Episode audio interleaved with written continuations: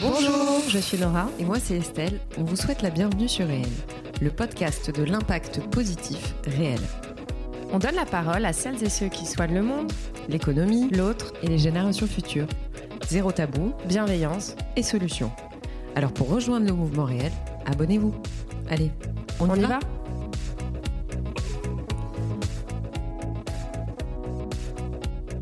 Concilier le business et le sens, l'économie et le bien commun, ou encore la rentabilité financière à l'impact social positif. Parler de ça aujourd'hui à des économistes ou à des financiers peut provoquer des débats sans fin. Eh bien, vous allez pouvoir vous en rendre compte, notre invité prouve que c'est possible. Il a travaillé avec des personnalités comme Romano Prodi ou Hillary Clinton.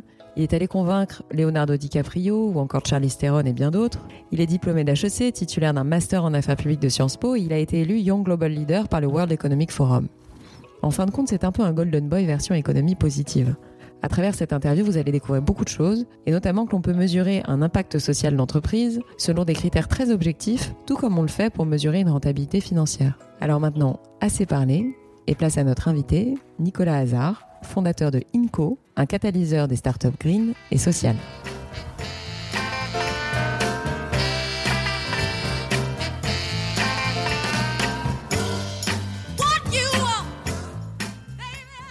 Alors, je m'appelle Nicolas Hazard, je suis le fondateur de INCO.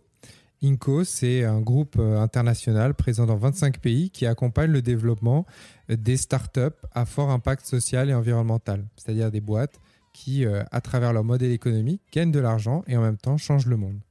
Au total, tu as, je crois, sauf erreur de ma part, 50 personnes autour de toi environ en France et 20 autres euh, côté euh, américain. Et 120 dans le monde, puisqu'on est aujourd'hui dans 25 pays. Ok. Finalement, tu as accompli un chemin euh, assez incroyable et hors norme depuis 7 ans environ. Donc, on a compris ta démarche de vouloir accompagner tes, projets et leur assurer une viabilité par des personnalités ou des grands groupes en t'adossant ou en adossant tes initiatives à des grands groupes ou à des personnalités. Mais est-ce que tu pourrais déjà nous dire quels sont selon toi les facteurs clés tu vois, qui t'ont permis d'arriver là où tu es aujourd'hui ah, On est, euh, on est arrivé à un point où il faut encore accélérer parce que euh, on est face à des, euh, des enjeux énormes aujourd'hui. C'est-à-dire qu'on a des enjeux à la fois en termes d'environnement, on est dans une situation d'effondrement écologique qui est quand même très très importante. On est face à des inégalités qui sont grandissantes et aujourd'hui on est 7 milliards et dans 30 ans on sera 10 milliards. Donc les enjeux sociaux, sociétaux, ils sont gigantesques. Et moi, ce que j'ai voulu faire, c'est que je me suis dit, ce que j'ai appris, ce que j'ai appris à l'école, ce que j'ai appris euh, à travers mes différentes expériences, il faut que je le mette au service euh, bah, de ceux qui euh, essaient de créer un nouveau monde, qui essaient de le changer, qui essaient de le changer, mais pas qu'avec de l'argent de l'État, pas qu'avec de la philanthropie, c'est important de l'avoir les deux, bien évidemment, mais ceux qui essaient de changer le monde via des business, en créant des entreprises et en créant des business. Et donc, le premier, la première chose, je pense que le premier facteur clé de succès, c'est le culot. C'est-à-dire il faut avoir du culot de toute façon. Si on ne croit pas, si on n'a pas euh, vraiment ça euh, ferraillé au corps, euh, l'idée que on peut changer le monde, on peut faire des choses, on peut, le, on peut vraiment changer d'échelle et créer un monde meilleur, surtout quand on a 25 ans, et eh ben à ce moment-là, ça sert à rien. Donc du coup, la première chose, c'est le culot parce que les gens me disaient au début, bon, ton truc, ça marchera jamais, tu n'y arriveras jamais, etc. Ça, c'est la première chose. Et la deuxième chose, qui pour moi est vraiment clé et structurante dans tout ce qu'on fait, à la fois en France et à l'international, c'est vraiment de faire euh, ce qu'on appelle le langage de la preuve. C'est-à-dire que démontrer que ce qu'on fait, c'est pas juste des idéaux, c'est pas un truc d'altermondialiste, euh, c'est pas un truc euh, d'éleveur de chefs dans le Larzac. Et c'est très bien d'élever des chefs dans le Larzac, bien évidemment, mais c'est ça se base sur des hypothèses qui sont concluantes d'un point de vue économique et d'un point de vue d'impact social. Ça veut dire quoi? C'est-à-dire que nous, à travers nos fonds d'investissement, quand on investit dans des boîtes, on a à la fois un retour financier, c'est-à-dire on arrive à gagner de l'argent, mais en même temps, on arrive à créer plus de 100 000 jobs, notamment pour des gens qui sont en situation euh, difficile. On arrive à aider plus d'un million d'enfants euh, à travers le monde, euh, plus de 2 millions de personnes en, termes de soins. On arrive à replanter euh, et à faire baisser les émissions carbone un peu partout dans le monde. On crée des nouveaux modèles comme l'économie circulaire, etc. Donc vraiment, on voit qu'il y a des réalisations extrêmement concrètes, extrêmement tangibles, qui font qu'au début, on nous prend pour un rigolo. On se dit, bon, son truc, c'est sympa, c'est bien marketé, c'est la nouvelle génération. Mais qu'aujourd'hui, on nous prend au sérieux et on se rend compte, et c'est comme ça qu'on a réussi à grandir dans 25 euh, euh, pays aussi, c'est qu'il y a une proof of concept et que le concept est fort et qu'aujourd'hui, maintenant, il faut changer d'échelle, il faut grandir. Quel a été le déclic pour Inco? Le déclic, il s'est fait en, deux fois. Le premier, c'est que moi, j'étais diplômé euh, un peu après la, crise de Lehman Brothers, donc la grande crise financière, où en fait, on s'est rendu compte que bah, la finance, elle nous avait mis dans une situation incroyable. Le système financier tel qu'il était, qui était très moutonnier. La finance, pour moi, ça a toujours été un outil. C'est comme un marteau. Avec un marteau, tu peux construire une maison ou tu peux casser le, crâne de quelqu'un. Et eh ben, c'est la même chose. La, finance, ça reste qu'un outil. Et la finance, c'est pas une fin, c'est un moyen. Et en fait, je me suis dit, c'est, dingue comme la finance est dévoyée, comme, euh, finalement, euh, on parle de la finance, des financiers, comme des gens qui vont juste spéculer, alors qu'il y a des financiers qui sont dans l'économie réelle, qui font des choses très très fortes. Ça ne fait pas de projet pour autant. Mais pour autant, ça, c'était la première partie où vraiment je me suis dit, voilà, le monde dans lequel on vit, il y a quelque chose qui tourne par rond. Et celui qui m'a donné le déclic et qui m'a donné l'idée de d'Inco, c'est Eric Cantona. Eric Cantona, parce que euh, au moment de la crise financière, il a dit quelque chose. Il a dit euh, demain, vous allez tous dans vos banques, vous retirez votre argent, et en fait, le système s'écroule. Et là, on peut construire un nouveau monde. Et je me suis dit, ce mec est un génie. Ce mec est un génie parce qu'il comprend une chose dans la finance, c'est que l'argent, il n'appartient pas aux banques, il n'appartient pas euh, à une petite poignée de personnes, euh, à des fonds d'investissement qui seraient euh, une, une, ou deux personnes, mais il appartient à nous tous. Parce qu'en fait, c'est nous tous qui avons le pouvoir de changer les choses. On est autant consommateur qu'on est acteur. Et c'est vrai aussi sur la finance et sur les produits financiers. Et je me suis dit, si j'allais voir mon banquier, c'est ce que j'ai fait, je lui ai dit, où est-ce que je peux mettre mon argent aujourd'hui dans des projets qui ont du sens, qui créent de l'impact, etc. Et il m'a dit, euh, ça n'existe pas, il n'y a pas de produits qui font ça. En revanche, je peux te proposer une assurance vie qui, etc., avec un truc hyper confus. Je me suis dit, bah, en fait, il faut créer un produit financier parce que je connais plein de monde autour de moi qui seront ravis de mettre leur argent, leur épargne là-dedans avec une rentabilité, mais en même temps qui, voit l'impact très concret, très local de la création d'emplois, euh, de l'impact sur l'environnement que ça peut créer. Et c'est là que je me suis dit, bah, il manque un produit, il manque quelque chose. Et c'est comme ça que l'aventure a commencé. Est-ce que tu pourrais nous, présenter les projets qui t'ont le plus marqué, les projets que vous suivez actuellement euh, ou que vous avez suivis qui t'ont le plus marqué? Ça, c'est la question toujours difficile parce que on suit à peu près 500 boîtes par an. On a investi déjà dans plus de 70 boîtes. Donc, c'est comme des enfants. C'est très, très difficile de dire lequel on préfère. Mais euh, je peux en trouver quelques-uns, euh, en tout cas, qui euh, illustrent un peu ce qu'on a essayé de faire. Par exemple, il y a une boîte dans laquelle on a investi qui s'appelle Phoenix. qu'on a incubé d'abord à travers nos processus d'incubation, puis d'ailleurs après a, euh, dans lesquelles on a investi. Phoenix, c'est une super boîte là, qui vient d'être élue parmi euh, les boîtes les plus innovantes euh, par un grand magazine économique et qui montre qu'en fait, on y a un business aussi sur le gaspillage alimentaire et sur toute forme de gaspillage et qui a du coup inventé un modèle qui permet de récupérer euh, tout ce qui est gaspillé aujourd'hui et puis de le donner à des personnes et, ou de le revendre euh, parfois à des personnes qui en tout cas sont en situation de fragilité et qu'on arrive à monter des business models qui marchent où tout le monde est incentivé et tout le monde peut le faire. Ça, c'est un super modèle. Deuxième, que deuxième secteur que j'aime beaucoup, c'est celui de l'économie circulaire. On va ouvrir là à Marseille, justement, euh, je vous le dis en exclusivité, un incubateur à Marseille autour de l'économie circulaire. Pourquoi l'économie circulaire? Parce que c'est le fait de faire des déchets une ressource, c'est d'inventer cette nouvelle économie. Et donc, des boîtes dans lesquelles on a investi qui utilisent par exemple le marc de café dans les cafés parisiens, qui le mettent dans des conteneurs à Rungis et qui en font des champignons. Et ces champignons derrière, eh ben, ils sont euh, consommés par les plus grands chefs étoilés, euh, par la cuisine de l'Élysée qui euh, les utilise, etc. Et on montre que finalement, d'un déchet, on peut en faire une ressource et que c'est comme ça qu'on crée le monde de demain. Des entreprises comme la Varap dans le sud de la France qui, sont, qui font partie des plus grandes entreprises d'insertion. En gros, c'est de se dire, euh, s'il y a des gens qui parfois bah, ont, connu des difficultés à travers la vie, bah, il faut leur redonner, on peut leur redonner une chance et leur remettre les pieds à l'étrier. Et et la Varap, elle recrute à Marseille et dans d'autres régions énormément euh, de, de, ces publics-là. des publics fragiles, elle les accompagne et en même temps, elle réussit à vendre des produits, des services qui marchent, comme on a une entreprise en Bretagne d'ailleurs qui qui, qui accompagne plus de 500 personnes handicapées dans ses usines et qui est aujourd'hui un des fournisseurs d'Airbus et de Peugeot.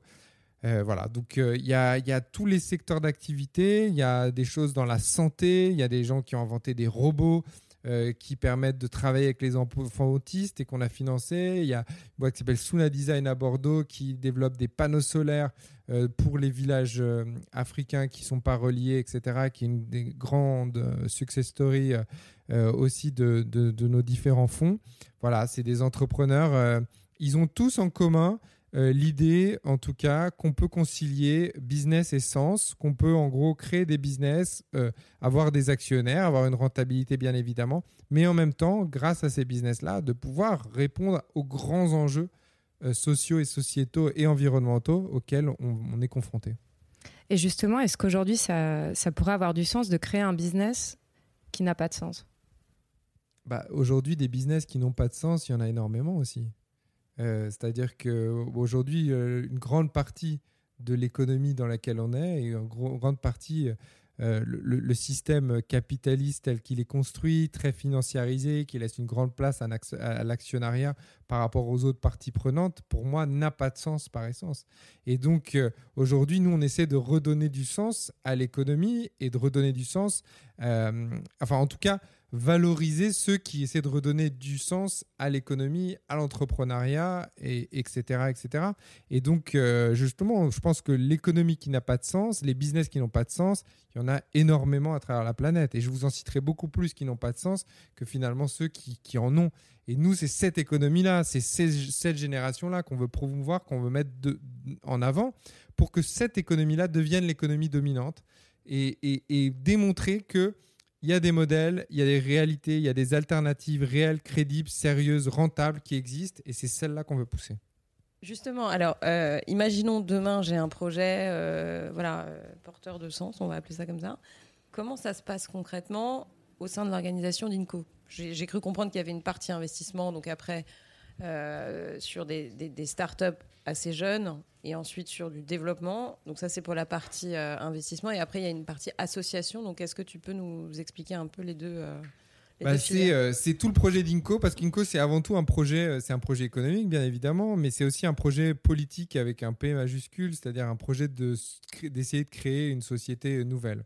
Et en fait, pour comprendre tout ce qu'on fait, juste si je reviens un peu sur l'historique de la création, on a commencé par des fonds d'investissement parce qu'on s'est dit il y a plein de boîtes super qui sont rentables, euh, qui créent, qui disruptent vraiment des modèles dans l'énergie, dans les transports, la mobilité, dans la santé.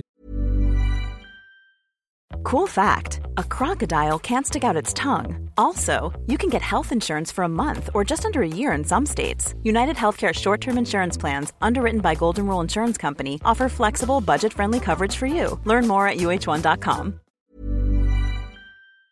etc., etc., qu'il faut qu'on accompagne, on a créé un fonds d'investissement. Mais au bout d'un moment, on s'est rendu compte aussi qu'il y avait énormément de boîtes qui venaient nous voir parce que les jeunes, la jeune génération en tout cas d'entrepreneurs, elle, elle veut concilier le sens et le business. Et de plus en plus. C'est quelque chose qui est vraiment euh, chevillé au corps euh, et qui est très, très euh, important pour elle. Et donc, cette, cette nouvelle génération, on s'est dit, bah, elles étaient ces boîtes, on ne pouvait pas investir tout de suite dedans parce qu'elles n'étaient pas prêtes, elles n'étaient pas assez matures. Et donc, on a créé des accélérateurs pour les aider à, euh, pendant sur des périodes de 9 mois, on les accompagne, on accélère leurs projets et euh, après, on les fait grandir. Et une fois au bout des 9 mois, si ça marche et si euh, on voit que le business est bon, on investit dedans. Et après, on s'est reposé, et ça, c'est il y a quelques temps, et on s'est dit, mais en fait, dans nos boîtes, les boîtes qu'on a, on a surtout des hommes blancs qui sortent d'écoles de commerce. C'est eux qui créent les boîtes, c'est eux les entrepreneurs. On s'est dit c'est un peu con parce que être entrepreneur, c'est pas quelque chose qu'on apprend à l'école.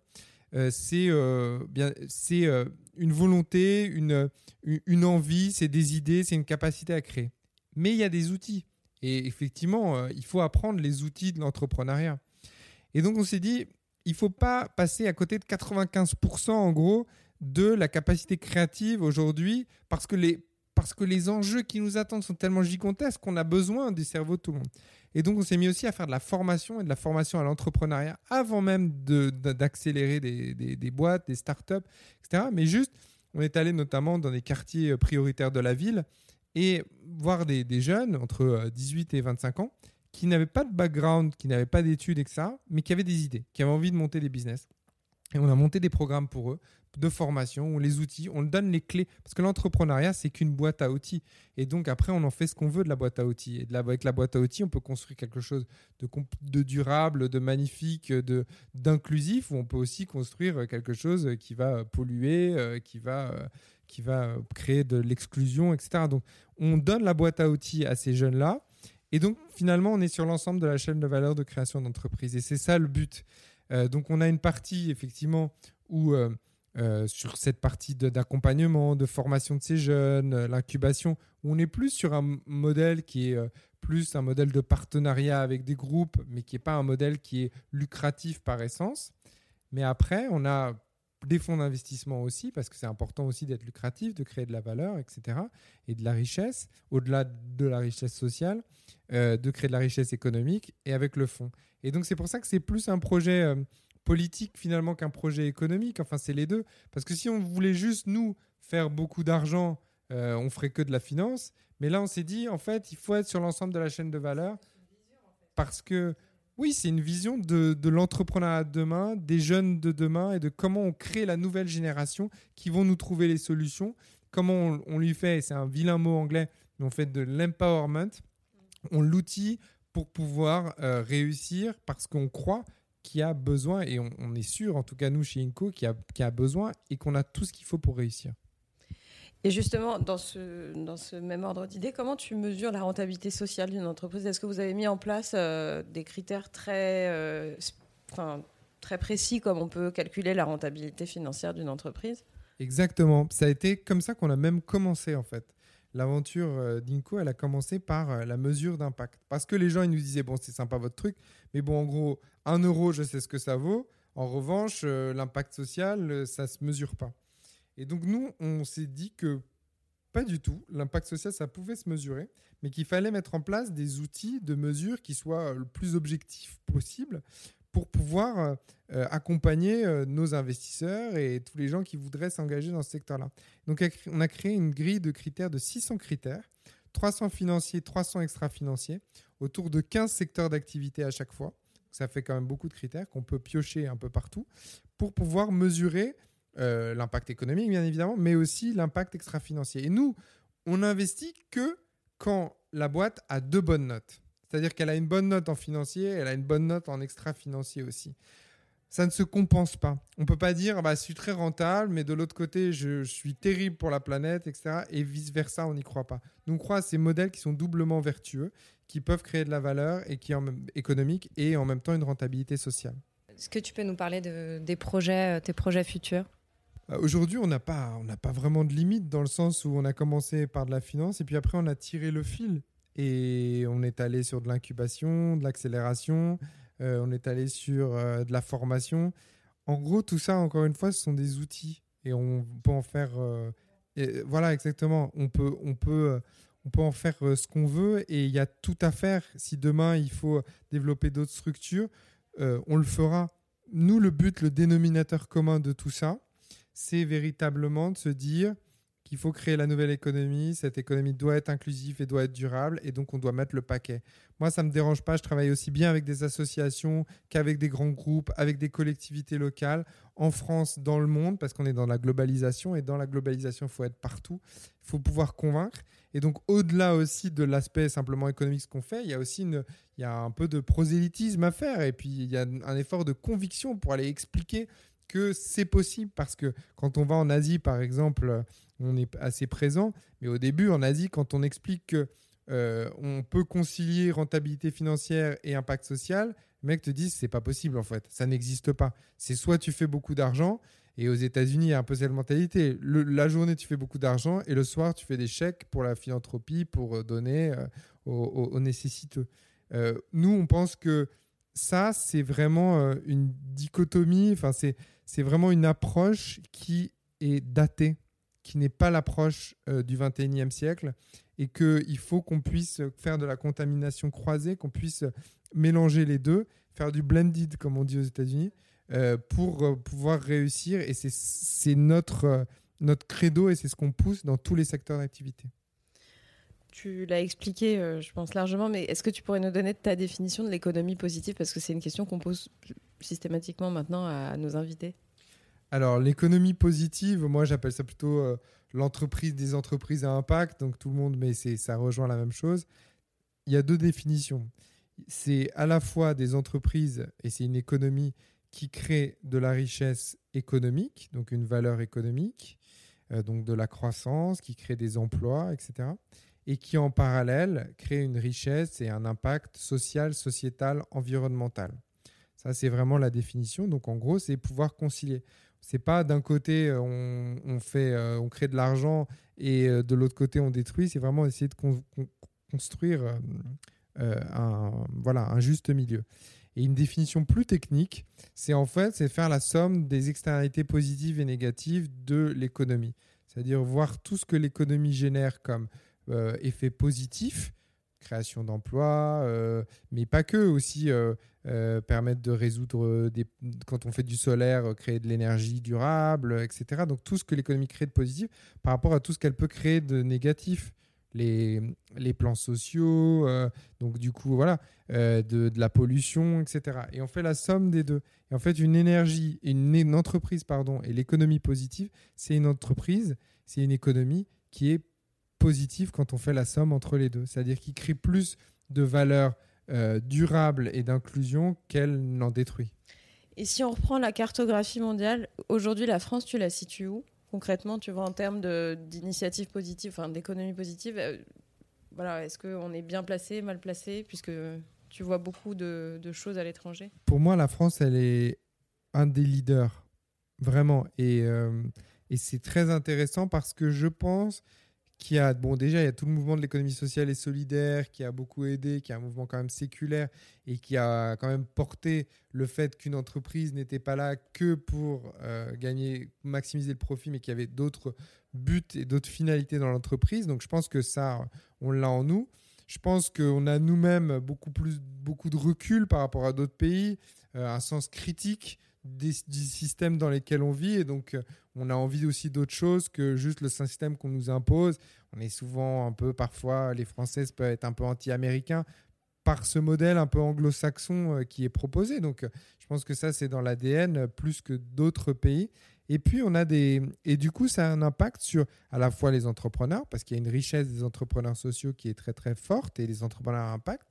Et en même temps, les grands groupes aussi euh, je connais peu de pays qui a autant de grands groupes qui finalement, pas tous hein, bien évidemment, mais certains, type euh, des Essilor, euh, qui sont voilà, qui ont ça aussi très ancré en eux et qui voient que l'entreprise a aussi une mission sociale, sociétale, environnementale et qui portent ça très fort parce qu'elles savent que ça a un impact sur leurs actionnaires, parce que les actionnaires, c'est vous et moi, enfin, c'est les épargnants, sur leurs clients, parce qu'on n'a pas envie que ça aille n'importe où, et surtout sur leurs collaborateurs, parce que les grands groupes, ils ont aussi besoin aujourd'hui d'attirer des talents.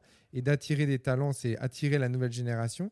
Et ils cherchent souvent la clé pour les millennials et de savoir comment ils vont les attirer. Et ben, je pense qu'on les attire avec le sens aujourd'hui, plus qu'on ne les attire avec l'argent. Tu mets, euh, comme tu nous le disais, tu mets l'éducation euh, aussi au centre de, de tes préoccupations. Et à ton avis, que devons-nous enseigner euh, aux générations ça, futures L'éducation, bien évidemment, c'est la mère des réformes et c'est ce qu'il faut, euh, ce sur quoi il faut travailler aujourd'hui. Il y a des exemples intéressants. En, Finlande, euh, par exemple, ils, ont, ils ont essayé, ils essayent de nouvelles choses. Ils arrêtent de mettre des notes, par exemple, aux enfants ils sont vachement plus dans le travail collaboratif entre les enfants, leur apprendre à justement créer des projets ensemble et pas être dans la compétition, etc., plus dans la coopération. Ça, je pense que c'est des modèles intéressants parce que, en fait, c'est comme ça qu'on va façonner aussi euh, les, cultures et, et notre manière d'être, etc. Je pense que tout l'aspect, mais c'est fait aussi à l'école, sur le développement durable, sur les enjeux écologiques, sur les inégalités, tout ça, c'est quelque chose qu'il faut continuer à porter. Et ce qui manque en France, je pense, c'est une culture entrepreneuriale aussi. C'est-à-dire que moi, j'ai de mon, de ma petite expérience, je me suis pas vu comme entrepreneur avant l'âge de 25 ans, peut-être 24, 25 ans. Je savais même pas que c'était possible de l'être aujourd'hui parce que on est dans un système qui est très euh, euh, hiérarchique, enfin en tout cas à l'école où on laisse peu de sens à l'initiative et on et on ne pousse pas l'initiative euh, suffisamment, je pense, des jeunes et on leur parle pas suffisamment de la création d'entreprise et de ce que ça peut être on leur explique euh, qu'il y a des métiers euh, voilà, euh, qui existent, on travaille dans des groupes, on travaille, on est fonctionnaire, etc.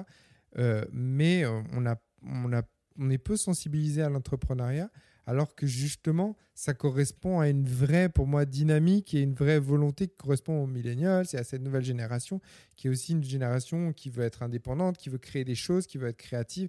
Et on n'est pas tous Chopin ni Jeff Koons, et euh, donc, du coup, il faut bien aussi pouvoir euh, s'épanouir dans la création et la créativité. Et l'entrepreneuriat, c'est un formidable levier, un formidable moyen pour le faire. Donc, moi, avant toute chose, je dirais euh, pousser l'entrepreneuriat chez les jeunes, c'est important. En tout cas, leur laisser l'opportunité de, de pouvoir le faire. Merci à vous. Merci. Avant de vous quitter, sachez que vous pouvez retrouver toutes les notes du podcast sur le site www.réel.fr. Si vous voulez nous proposer des idées d'interview, nous poser des questions, réagir, participer à l'aventure, n'hésitez pas à nous contacter. On espère sincèrement que cette interview vous a plu et qu'elle vous donnera envie de vous abonner. Et surtout, n'oubliez pas de nous mettre 5 étoiles. À très vite pour un prochain épisode.